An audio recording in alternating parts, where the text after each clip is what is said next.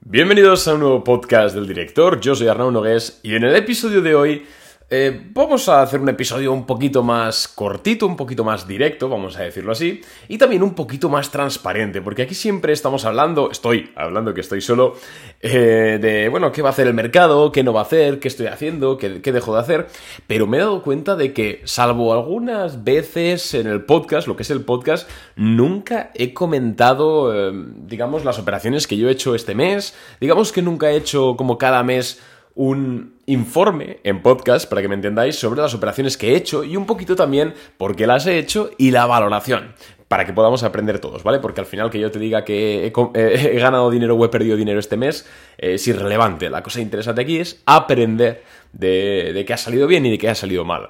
Así que si os parece, y sin... Eh, bueno, eh, tratando de que siente precedente, aunque ya sabéis que en Boring Capital desde que va, al final Boring Capital, las ideas de inversión que mandamos en Boring Capital son las que yo compro con mi dinero, ¿vale? O sea que es lo mismo, el mismo rendimiento. Ya sabéis que desde hace unos meses eh, las publicamos, eh, todas las rentabilidades al cierre de cada mes, por ejemplo hoy es 31 de octubre, hemos publicado eh, todas las operaciones que hemos hecho con la rentabilidad. Y bueno, eso bueno, es un acto de transparencia que llevamos haciendo muchos meses, pero en el podcast nunca lo había hecho, así que creo que es interesante para los que os guste más el formato audio, un saludo a todos los que me escucháis yendo al trabajo en coche. Y vamos a darle caña a todas las operaciones que he hecho en octubre y las rentabilidades que he sacado. Así que voy a empezar por la primera, que es HILT, que bueno, es una compañía que compramos eh, a finales de septiembre, en este caso 28 de septiembre, aunque la cerramos el 5 de octubre. Por eso es que no la incluí en el informe de septiembre y la incluyo ahora, ¿vale? Pues esto ya depende de cómo cada uno lo, lo considere yo normalmente quiero considerar cierre de la operación, porque así puedo comentar la rentabilidad, ¿vale? Eh, bueno, pues HILT, si veis el gráfico, la verdad es que es del libro no lo siguiente, cualquiera que tenga una mínima idea de análisis técnico puede ver que el gráfico era la, hostia, vamos a, vamos a ser claros.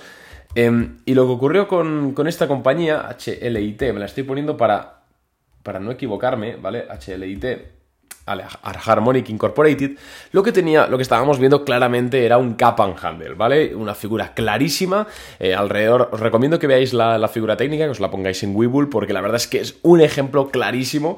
En 12,3 rompió la resistencia. Nosotros entramos, creo que con un precio medio de 12,7, 12,8. Hoy en día vale 15 dólares. Es decir, si hubiésemos mantenido la operación, estaríamos ganando un 27%. No es el caso, porque de hecho bastante menos, porque, bueno, nos cagamos en los pantalones, vamos a decirlo así. Eh, pero sí que es cierto que es de manual, es de libro y aquí cualquier persona podría haber ganado dinero si hubiese estado atento a la oportunidad. En nuestro caso, la terminamos vendiendo una semana después con una rentabilidad del 2,4%. Es poco para los 27% que, que, ha dado de rentabilidad, pero sí que es cierto que la vendimos porque em, justo vimos un día de rebote general, esta compañía no estaba subiendo y dijimos más vale pájaro en mano que ciento volando. Esto es algo que hacemos muchas veces en Boring Capital y yo también hago con mi operativa personal, por supuesto, que es a la mínima que empiezo a dudar del comportamiento de un activo, prefiero vender, en este caso con poco beneficio, o en break-even, en este caso, insisto, hemos ganado dinero, pero eh, ya veréis que luego hay otro ejemplo de esto muy similar, porque, las porque prefiero Em, hacer esta gestión de riesgo, ¿no? Y prefiero no perder nada de dinero antes que ganar. Para mí, la clave de la bolsa y lo que me está, bueno, lo que me hace vivir de esto desde hace unos cuantos años ya, y que hace que Boring Capital lleve tres años dando servicios a clientes que como tú, em, o como yo, eh, yo también podría, eh, quieren recibir las mejores ideas de inversión, Ostras, pues es esta gestión de riesgo, es tener los pies en el suelo y tampoco emborracharse de éxito. Entonces, bueno, tampoco quiero extenderme más. Primera posición, HILT. La vendimos con 7 días de, de operación a un 2,4% de rentabilidad. Vale, no es mucho, pero mejor ganar que perder, ¿vale? La segunda operación, y aquí viene la única que hemos cerrado en rojo este mes, lo cual está bastante bien, y de hecho fue por un error, porque si la hubiésemos mantenido abierta ahora mismo le estaríamos ganando más de un 10%, y es Adobe. Es una compañía que he hablado mucho por Instagram, he recomendado, bueno, recomendado, he dado la idea muchas veces, ya sabéis que nada de lo que se comenta ni en este podcast, ni en el canal de YouTube, ni en Boring Capital son asesorías ni recomendaciones de inversión, simplemente es mi opinión y es lo que yo hago con mi dinero. ¿Vale? Esto quiero que quede muy claro, porque yo no pretendo ser asesor financiero, qué pereza, ¿vale?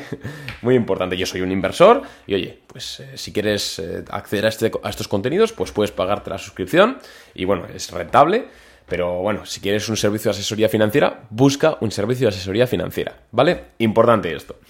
Eh, volviendo a Adobe, en este caso ya os digo yo que la compramos casi a 300 dólares. Eh, los, los, primeros días funcionó muy bien, pero terminamos por venderla ese fatídico día. No sé si recordáis que el mercado abrió súper bajo que fue el día que se publicaron los tipos, eh, los tipos la inflación en Estados Unidos, que todo se cayó por los suelos y luego rebotó, pues ese día nos saltó el stop en Adobe. Le perdimos un 4,8% de, 4, menos 4,8%, no sé ni hablar. Bueno, una pérdida asumible, sabíamos que podía suceder. No tendríamos que haber vendido visto a toro pasado, pero bueno, ya sabéis que a toro pasado es muy sencillo, muy fácil torear, ¿no? Dicen. La verdad es que yo creo que hicimos bien eh, vendiendo, porque un día tan rojo sí que es cierto que luego recuperó. Pero, pero bueno, la verdad es que, insisto, es nuestra gestión de riesgo, es lo que hacemos nosotros. Si nos salta el stop, nos salta, aunque nos salte con poco dinero, porque aunque a veces pasen estas cosas de que nos salta y luego la acción sigue subiendo, eh, en muchas ocasiones nos salta y luego la acción se desploma. Entonces es mejor perder solo un 4% que no perder un 20%. Esto es muy importante. Y ya sabéis, y ya veréis luego con las siguientes operaciones que recuperamos con creces lo que perdimos aquí en Adobe, ¿vale? Pero sí que es cierto que pues ocurrió eso. Aunque es verdad que hay un par de clientes que, que se de, de buena mano que mantuvieron las acciones, porque además luego hicimos un vídeo en el canal de YouTube hablando de Adobe y de que seguía siendo buena posición y muchos clientes dijeron dijeron, ostras, pues yo voy a conservarla y, así, y esos están ganando dinero, así que me quedo con esa parte positiva, pero eh, digamos que en el recuento global eh, perdimos un menos 4,8%. Bueno, una pena. Vamos con la siguiente posición, que la abrimos el mismo día que saltó el stop en Adobe y la abrimos por una razón muy clara y fue recuperar la cajadita en Adobe y fue comprar Google. Si me seguís en Instagram seguramente que os recordaréis porque esta posición, porque la compramos justo el día este, insisto, de los días de, de la inflación que cayó muchísimo el mercado y le compramos porque detectamos rápidamente, ya sabéis que estamos todos los días aquí con la pantalla, ya casi me duele la cabeza, tantos años, pero mm, detectamos rápidamente que empezaba a entrar muchísimo capital en el mercado. Entonces nos empezamos a oler que ese día iba a rebotar y no solo ese día, sino que iba a tener una continuidad al alza, que así finalmente fue. Entonces, eh, conscientes de esto, sobre las 3 y 45 de la tarde, lo recuerdo porque, mira, justo las 3 y 45 que le acabo de ver, eh, decidimos comprar Google. ¿Por qué Google y no Netflix o cualquier otra empresa? Porque al final era un comportamiento general. Pues que porque Google nos ofrecía eh, la rentabilidad perdón, el ratio riesgo-beneficio que a nosotros nos gusta. Era una empresa demasiado grande como para caer muchísimo y también se iba a comportar bien. Entonces, asumiendo un riesgo medio, podríamos obtener una buena rentabilidad. Y así fue. De hecho, eh, Google la vendimos con una rentabilidad del 4,1% en tres días, creo. Sí, 3-4 días, muy bien, recuperando parte de la caída de Adobe y posicionándonos bastante bien ya esto para mitad de mes. Así que eh, la tercera operación fue Google. La cuarta operación fue First Solar y fue un corto. Yo no suelo entrar en corto, ¿por qué? Porque me parece un, bueno, es un tipo de operativa muy riesgoso muy, y esto es eh, matemático. Al final, cuando nosotros compramos una acción para el alza, es decir, una compra normal y corriente, el máximo que podemos perder es un 100%, porque la acción, lo mínimo que puede valer es cero. Sin embargo, cuando tú entras corto en una empresa, cuando tú apuestas a que baja, la cotización puede doblarse, puede triplicarse, puede cuatruplicarse. Y sí que es cierto que el margen eh, del broker obviamente te va a echar, no vas a perder más dinero del que inviertes, pero la probabilidad matemática está ahí. Entonces, siempre una operación en corto va a tener más riesgo que una en largo, por definición. Pero aún así nosotros en First Solar, que es una compañía solar, vimos varios indicios de que la acción se iba para abajo. Pérdida de la media de 50 sesiones, pérdida del, bueno, del soporte después de una rotura de base clara y también vimos que varias compañeras de First Solar como Enphase Energy, Sunrun estaban cayendo bastante. Entonces decidimos entrar en corto en 125 dólares por acción. Y de hecho los siguientes días funcionó muy bien. Llegamos hasta ganarle un 8% a la posición. Sin embargo, eh, un par de días, hubo un par de días que el, el mercado experimentó un rebote potencial y obviamente no es por justificar nada, para nada, obviamente el mercado es como es y al final el único que tiene razón aquí es el mercado pero bueno, pues la acción subió y decidimos venderla eh, a 124,8, es decir, ganando únicamente 0,2 dólares por acción. Es decir, prácticamente sin oficio ni beneficio, ni pérdida ni ganancia. Y menos mal que la vendimos porque la acción ha seguido subiendo, ahora mismo cotiza 132. Así que veis cómo es importante, aunque a veces pasen cosas como nos pasó en Adobe, que salimos y luego sigue subiendo, es importante siempre respetar tus zonas de stop loss y sobre todo, y esto es un consejo muy importante que todos deberíais aplicar, es que cuando empiezas a tener una posición con un 4% de rentabilidad, un 5%, tienes que mover ya de ya el stop loss a break-even, es decir, liberar el riesgo de la posición, porque te puede pasar algo como lo que nos ocurrió a nosotros a First Solar, y oye, pues al final salimos de la operación ganando muy poquito, es decir, prácticamente como si no hubiésemos entrado, ni perder ni ganar, oye, pues genial, ¿no? Pero si alguien no hubiese movido el stop loss a break-even, ahora mismo estaría perdiendo un 8%, eh, y ostras, un 8% cuesta remontarlo, y desde luego cuesta más que un 0%, que es lo que ganamos nosotros un 0,2. Entonces, em, una lección que nos llevamos y, bueno, pues una operación en la que no ganamos, pero tampoco perdimos. Así que, genial. Y por último, la última operación, que esta la cerramos la semana pasada, de hecho, bueno, es que hoy es 31 de octubre, feliz Halloween, por cierto, que fue en Dino, una empresa de refinería de petróleo eh, súper interesante, que bueno, si veis el gráfico veréis por qué la hemos comprado. Y era claramente un patrón eh, de, contracción de la volatilidad, clarísimo, pero de libro, compramos nosotros en rotura, eh, algunos clientes no compraron porque se, justo se, unieron a Boring Capital y no les, no les dio tiempo, al lunes siguiente dio otra entrada, que sé que muchos volvieron a comprar, y bueno, pues al final la rentabilidad le sacamos un 6,3%, muy bien, en 5, 6, en 6 días concretamente. Oye, de las operaciones que nos gustan, a un riesgo bastante bajo, una operación tranquila, que oye, que no estamos ganando un 30%, un 40%. Es que no, no buscamos ganar eso. Porque normalmente para ganar un 30-40% y más en un mercado bajista, tienes que asumir un riesgo brutal. Y normalmente, eh, si entras en una de esas operaciones para ganar un 30-40%,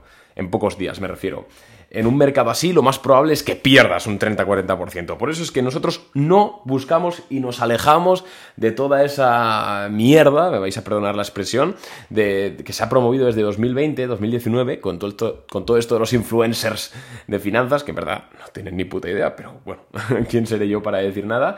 Que buscan ahí rentabilidades astronómicas y emojis de cohetes, aquí no porque esto es un servicio real, somos gente seria y pues las rentabilidades son normales. Aún así, muy buena rentabilidad, 6,3% en 6 días en Dino. Y esto, para que lo veáis un poquito en perspectiva, si hubieses un cliente que hubiese invertido 2.500 euros o dólares por idea de inversión, hay algunos que más, algunos que menos. Eh, haz tu caso, si tú inviertes 4.000 euros por idea, pues haz un poco, multiplícalo por 2. O si inviertes 1.000, pues divídelo por 2, ¿vale? Me explico. Eh, pues eso, un cliente que hubiese invertido 2.500 euros por idea, hubiese ganado en octubre 203 euros o dólares. Hace un poco el cambio que está más o menos a la par. O sea, nada mal nada, nada mal. Sí que es cierto que en septiembre tuvimos un mes eh, negativo, no muy negativo, desde luego que no fue muy negativo, pero en agosto tuvimos un mes todavía más positivo, si cabe. Creo que ganamos más, eh, con el mismo ratio más de 300 y pico euros. Lo puedes consultar en nuestra página web, están todos ahí. Te voy a dejar el enlace en los detalles del episodio para que veas todas las rentabilidades que son públicas y bueno, pues eso, 203 euros que hubiese ganado alguien invirtiendo esos 2.500 por, por operación.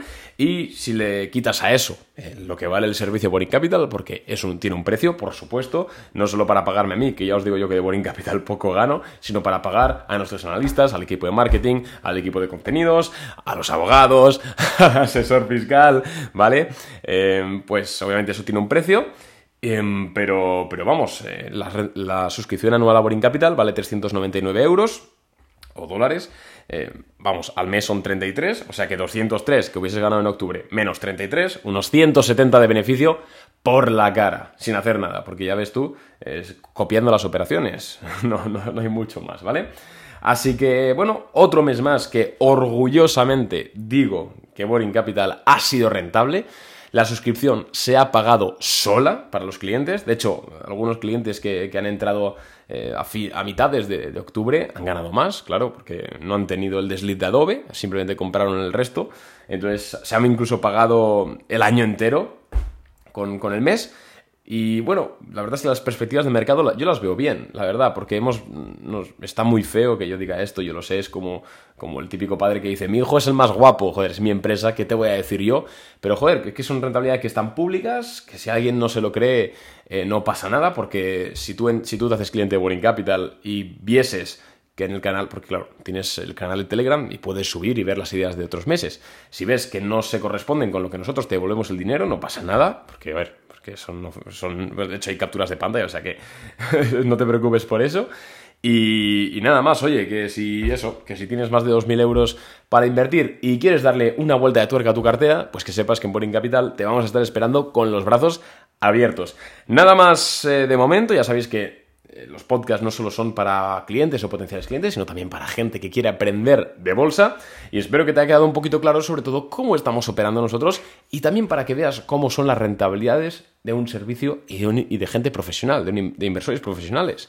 Que no son brutalidades que ves en Instagram. De hecho, yo, yo te diría que sospechases de cualquier persona que te suba stories de aquí le ganamos un 20% en un día que sobre todo en 2022, nosotros en 2020 también había días que era una locura.